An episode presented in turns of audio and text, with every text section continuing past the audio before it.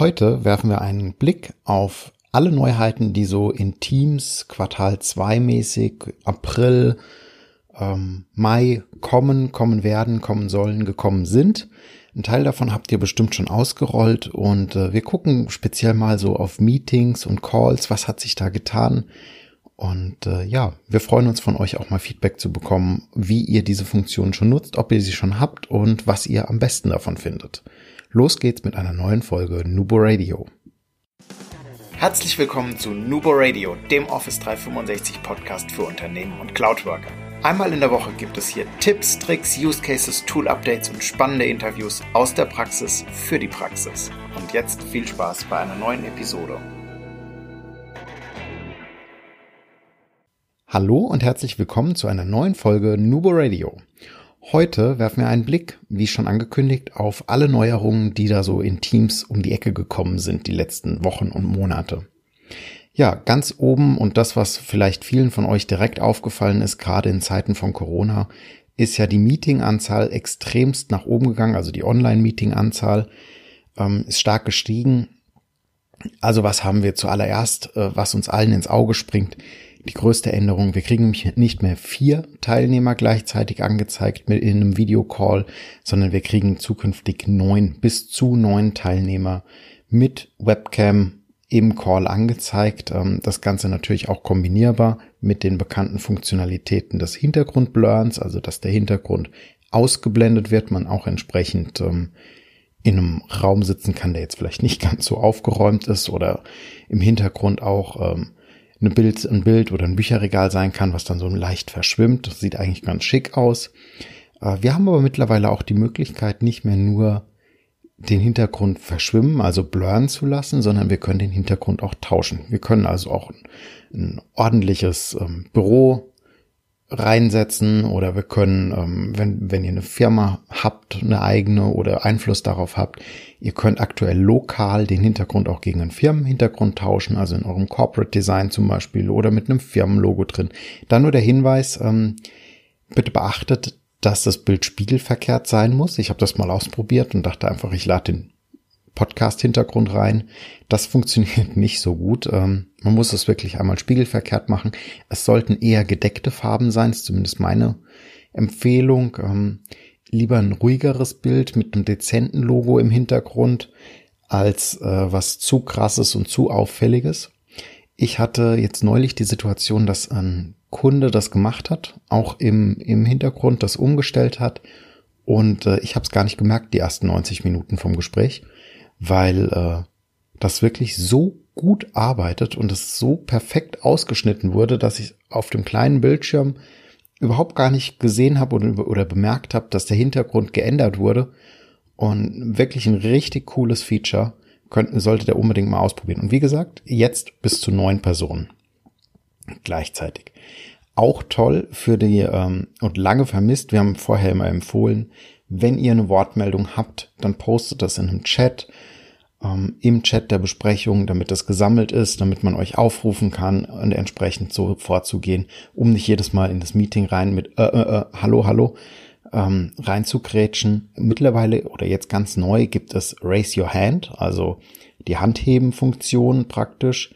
Heißt, ihr könnt im Meeting hergehen und könnt sagen, okay, ich habe eine Wortmeldung, ich bin zwar stumm geschaltet und der Vortragende ist gerade in seinem in seiner Präsentation vielleicht oder in seiner Vorstellung drin, dann klicke ich auf Handheben, entsprechend wird ein Symbol eingezeigt für denjenigen und ihr könnt aufgerufen werden vom Moderator entsprechend. Der muss allerdings dann nachträglich hergehen muss sagen, Hand wieder zurück, also Hand senken oder ihr macht das entsprechend, wenn ihr dran bleibt. Also dran wart. Es registriert nicht, dass ihr automatisch gesprochen habt und senkt die Hand. Also das, das ist leider nicht der Fall.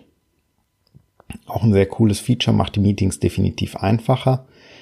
Wir haben ähm, über die Hintergründe haben wir bereits gesprochen. Das funktioniert übrigens auch mittlerweile jetzt auf dem iPhone. Da habe ich es allerdings noch nicht getestet. Nicht mit dem Hintergrund, aber mit dem Ausblurren. Das muss ich noch ausprobieren. Vielleicht mache ich das auch gleich mal. Es ist wirklich, ähm, wirklich klasse, was sich da die letzten Wochen, Wochen bewegt hat und die letzten, ähm, was gegangen ist, auch Richtung Live-Events zum Beispiel, ähm, können jetzt 20.000 äh, Teilnehmer dran teilnehmen. Also es wurde drastisch erhöht. Und wir können ähm, bis zu 50 Live-Events gleichzeitig in einem Tenant stattfinden lassen. Ich nehme auch an, also für kleinere, äh, für die kleineren Firmen unter euch oder für die kleineren Schulen vielleicht auch. Da haben wir neulich auch Feedback gekriegt, ähm, haben auch ein sehr in interessantes Interview geführt mit dem Ansgar Jans. Äh, kommt demnächst online, kommt vielleicht sogar vor der Folge hier online. Und ähm, ist, ist dieses Limit jetzt vielleicht nicht ganz so limitierend gewesen. Ich sag mal 5000 Teilnehmer oder ich meine 5000 waren es vorher und auch ähm, 20 Live-Events äh, war schon mehr als ausreichend gewesen. 50 haben wir jetzt und die Länge wurde ähm, erhöht. Das finde ich allerdings ist ein sehr sehr guter Faktor, weil vier Stunden war vorher schon knapp. Also gerade wenn man irgendwie so ein längeres Tagesevent hatte, wo man einfach rein und raus jumpen kann, aus dem, aus dem Live-Event, wie es einem gerade beliebt, weil einfach irgendwie vielleicht die Sessions aneinandergereiht waren. Da waren vier Stunden schon ein bisschen blöd. Jetzt sind wir bei 16 Stunden. Ja, sehr, sehr cool. Was auch neu ist, ähm, ist, dass man im Live-Event äh, Audio sharen kann. Also wenn ich zum Beispiel in einer äh, Präsentation ein Audio drin habe, ein Audio-File mit drin habe, dann kann man das jetzt auch über ein entsprechendes Tool übertragen lassen mit und ähm, man kann ein Meeting auch für alle Teilnehmer beenden jetzt. Also das ist wirklich sehr, sehr fein. Auch ähm, bis jetzt war es ja so, jemand hat vergessen, ist mir auch schon passiert, aus dem Meeting einfach rauszugehen, weil man vorher, also ich, bei mir war es der Fall gewesen, ich habe einfach äh, vorher eine Präsentation freigegeben gehabt, das Teams-Fenster war klein und ich habe dann da drin weitergearbeitet. Das Meeting war schon stundenlang rum und es lief einfach immer weiter. Und ist es ja kein Drama, es passiert nichts. Äh, es ist dann nur irgendwie, ja, man hängt halt ständig oder dauerhaft in diesem Meeting fest und äh, der Status ist entsprechend nicht stören. Jemand spricht einen vielleicht auch nicht an. Deshalb, und jetzt kann man auch ein Meeting für alle Teilnehmer beenden.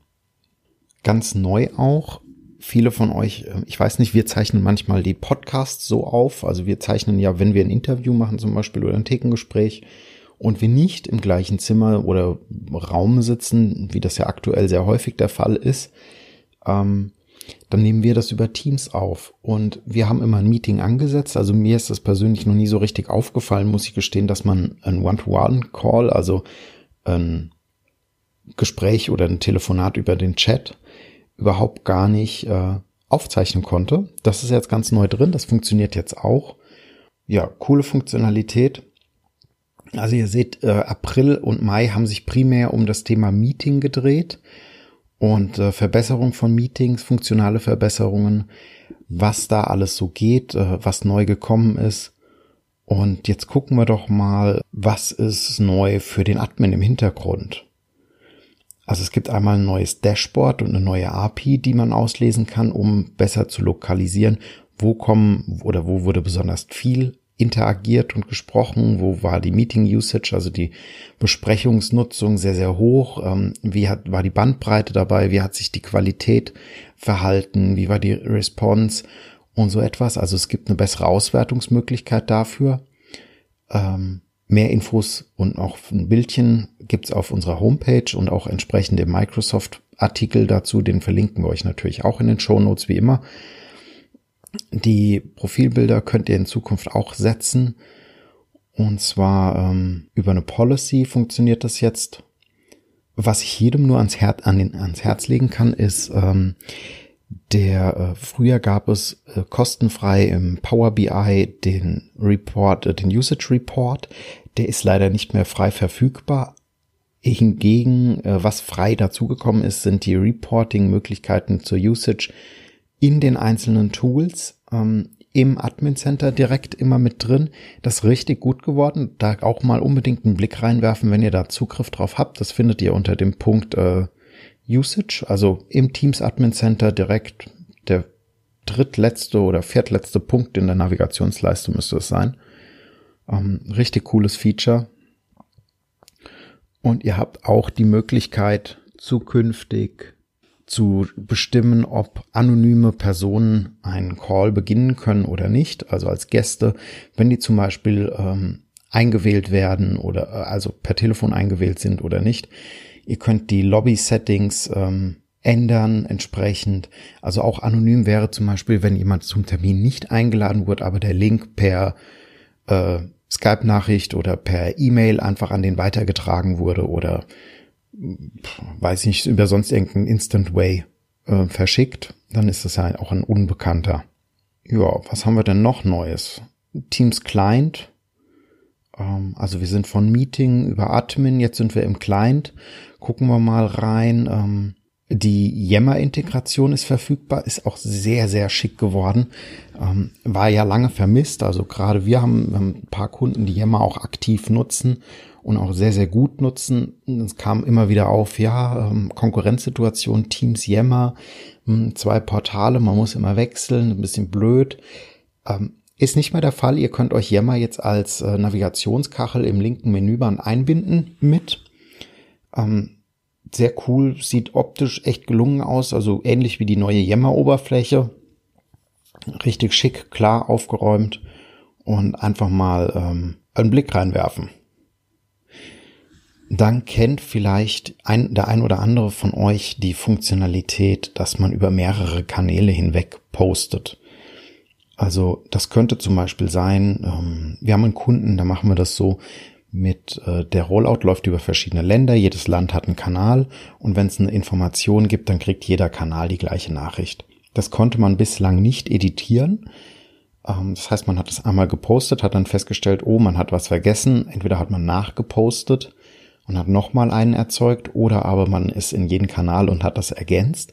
Das funktioniert jetzt auch, dass man über ähm, sogenannte Crossed Posts, äh, dass man die editieren kann. Das heißt, ihr könnt auch einen Fehler oder eine Ergänzung im Nachgang korrigieren oder ergänzen entsprechend.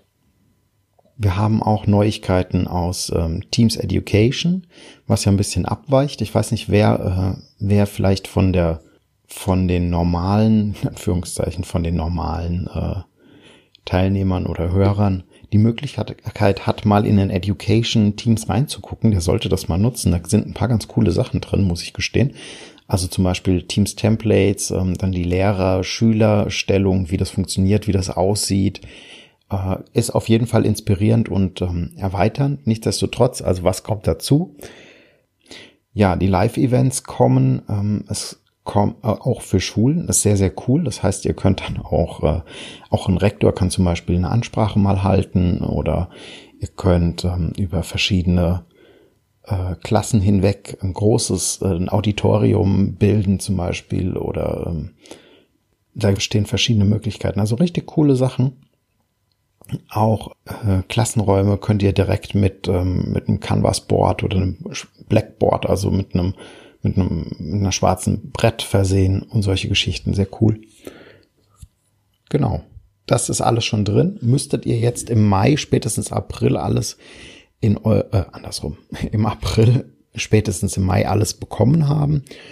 Und ähm, ich finde, also gerade die Meeting-Erfahrung mit dem Hintergrund tauschen und mit mehr Leuten in der Webcam und in der Websession genial. Also es ist echt super und es macht den Eindruck auch wirklich rund. Auch das für Webinare, das Handheben, die Funktion war ja sehr, sehr lange ausstehend und wurde vermisst.